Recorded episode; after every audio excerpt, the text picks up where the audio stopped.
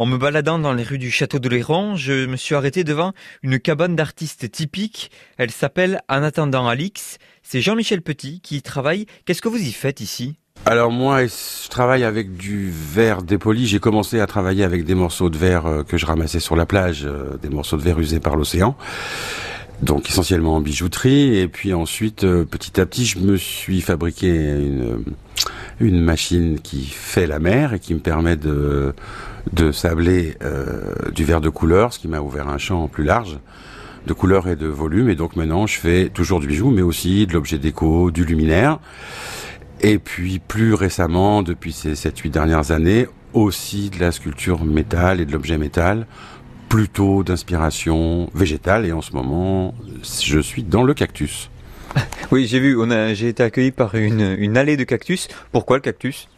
Eh ben pourquoi pas? Parce qu'en fait, euh, euh, ça m'est venu, j'ai eu envie, et puis ensuite, comme en travaillant avec cette matière qu'est l'acier, euh, comme comme d'autres matières, je pense que mes collègues pourraient en parler chacun à leur manière. Vous avez à chaque fois que vous utilisez une matière des contraintes, euh, et puis vous avez aussi euh, des potentiels euh, qui s'ouvrent. Et puis tout à coup, ben vous, vous y pensez, vous crayonnez un truc, vous mettez deux barres les unes avec les autres, vous trouvez que ça fait pas si mal, et puis ça y est, votre imaginaire est à l'œuvre et, vous vous mettez à réaliser. Puis vous dites bah tiens, je peux en faire que des comme ci, des comme ça, et là ça ça donne envie d'y aller. Et c'est ce qui s'est passé. Alors des cactus, il y en a des petits, des moyens, des grands. Ça vous prend combien de temps pour, pour faire un cactus, par exemple? Ben, ça me prend entre, euh, alors je sais pas moi, du plus petit au plus grand, ça me prend entre 20 euh, minutes euh, et 3 jours. Il y a un delta si important? Ben oui, parce qu'entre quelque chose qui pèse 400 grammes et quelque chose qui pèse 100 kilos, vous avez des, des contraintes de mise en œuvre et des volumes de, de travail qui sont euh, pas les mêmes. Ouais. Euh, dans cette cabane, on peut retrouver, vous l'avez dit, des luminaires. Il y a, y a des cactus, on l'a compris. Qu'est-ce que vous faites d'autre? De la bijouterie et puis un peu de l'encadrement. Je fais des miroirs, puis des choses un peu déco, des, des fleurs en verre. Alors avec le temps, euh, la, matière reste la même, la démarche est la même, mais par exemple, il y a quelques années, il y a dix ans, je faisais plein de trucs en bois flotté, j'en fais plus. Après, j'ai fait plein de trucs en ardoise, j'en fais moins.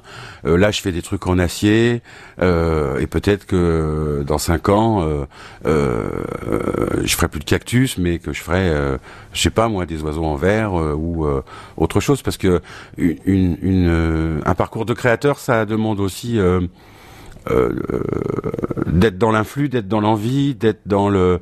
Et donc, on, on, en tous les cas, c'est mon avis. On doit euh, nécessairement euh, évoluer pour continuer d'avoir un truc que au moins soi-même on trouve un peu vibrant à proposer. Ce projet, il s'appelle donc Les Cabanes d'artistes. Il a 20 ans.